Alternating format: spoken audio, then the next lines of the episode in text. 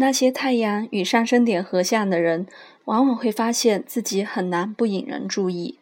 不论他们在哪里或是做什么，总会被当前环境中的人注意到。太阳与上升点合相的人是在黎明时诞生的，所以性格上喜欢开创，很有领导的潜力。这类人能够自动自发地开创事业，成为自己命运的主宰。他们通常不是宿命论者。他们的诞生为家庭带来了新气象，可能会制造一些幽默的话题，或是受到重视。你只要想象一下，你诞生的那一刻，如果所有的鸟儿都开始歌唱，会是什么状况？这类孩子在童年时经常觉得被大人监视或注意。从太阳的相位可以看出，他们对这种情况是接受还是不接受。大人会期待这类孩子展露光芒，并鼓励他们在人前表演。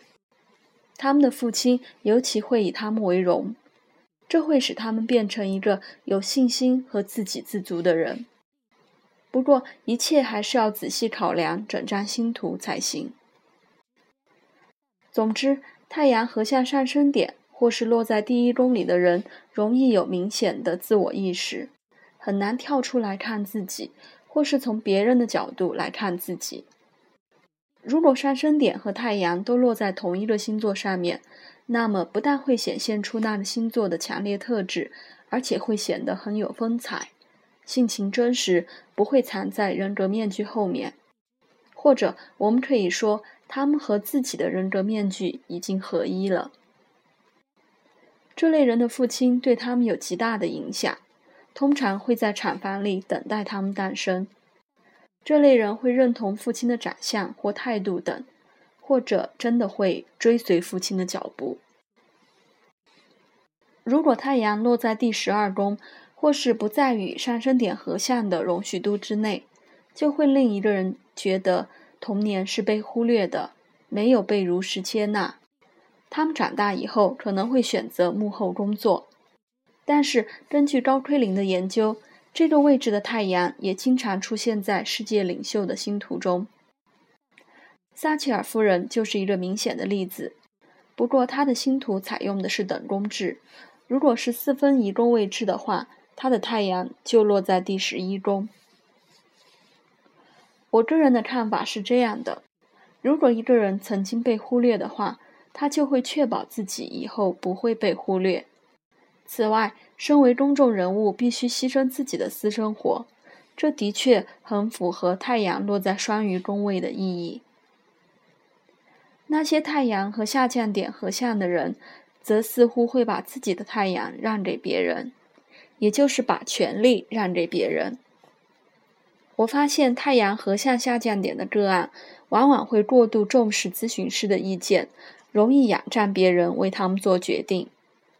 占星师和个案的关系，就像其他的咨询关系一样，本该是建立在平等和分享之上的。如果这种关系里面有一方比较重要，那显然应该是个案本身。但是太阳落第七宫的人，如果发展的太极端，是很难接受这一点的。他们会试图操纵整个局面，让咨询师成为舞台的焦点，甚至成为那个操纵他们生活的人。如果有这种情况发生，那么这类人其他的伙伴关系，譬如和亲密伴侣或工作伙伴，也会出现相同的情况。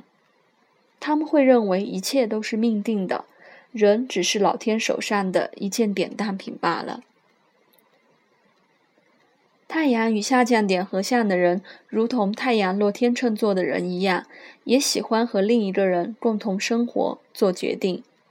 关系和伙伴对这类人是非常重要的，所以这个位置的太阳有利于合作，也适合从事一对一的咨询工作。这类人可能会说：“缺少了伙伴，我什么也不是。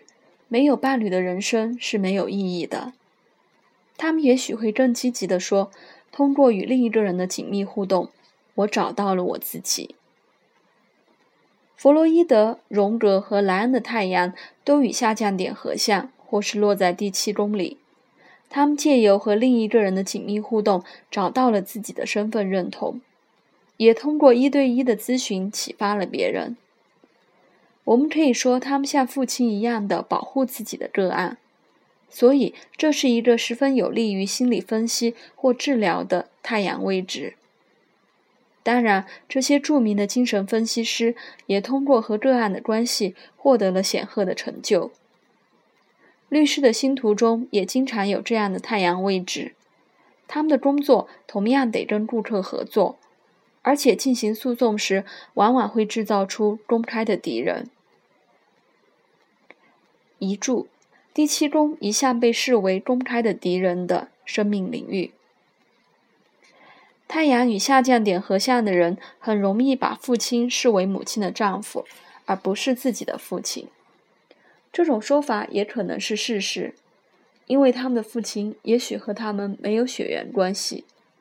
他们会觉得父亲对伴侣的重视胜于一切，因此长大之后也会特别看重婚姻。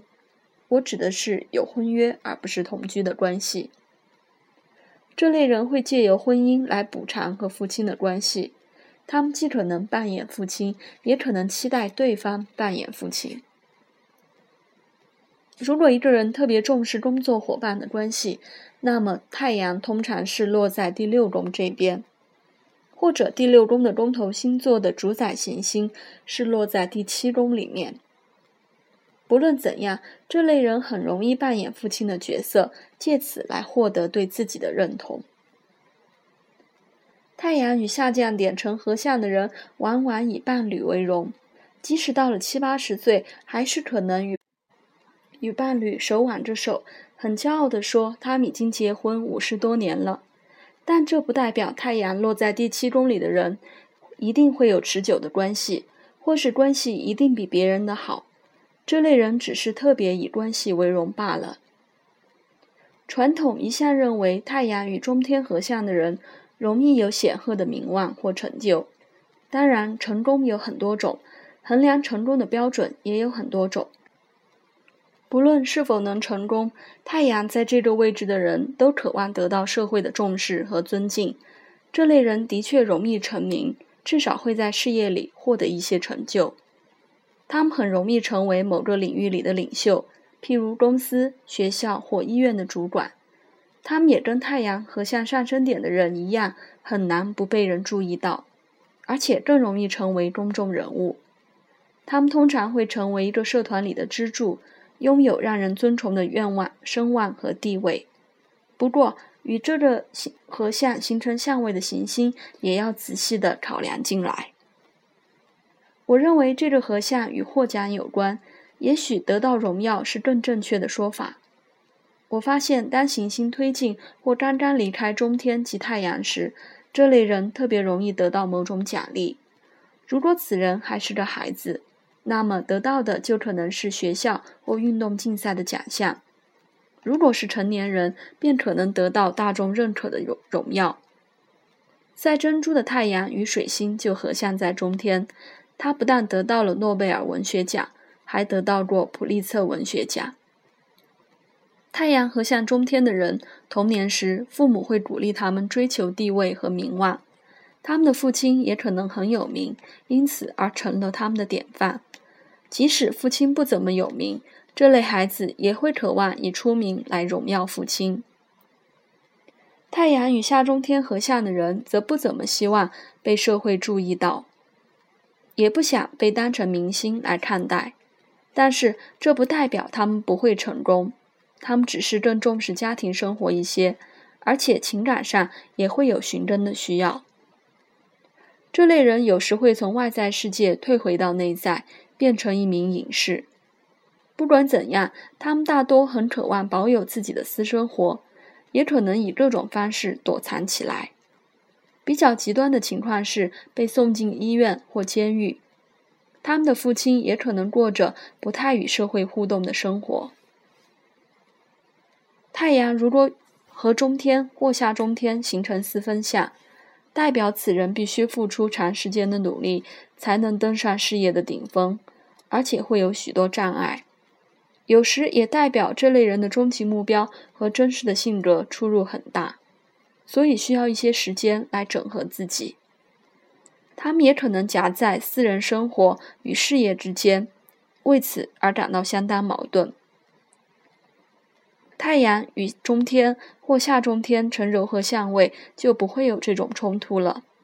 这类人很容易成功，而且成功的驱力很强，但成就不会是破纪录的。当然，星图中的其他元素也可能带来不同的影响。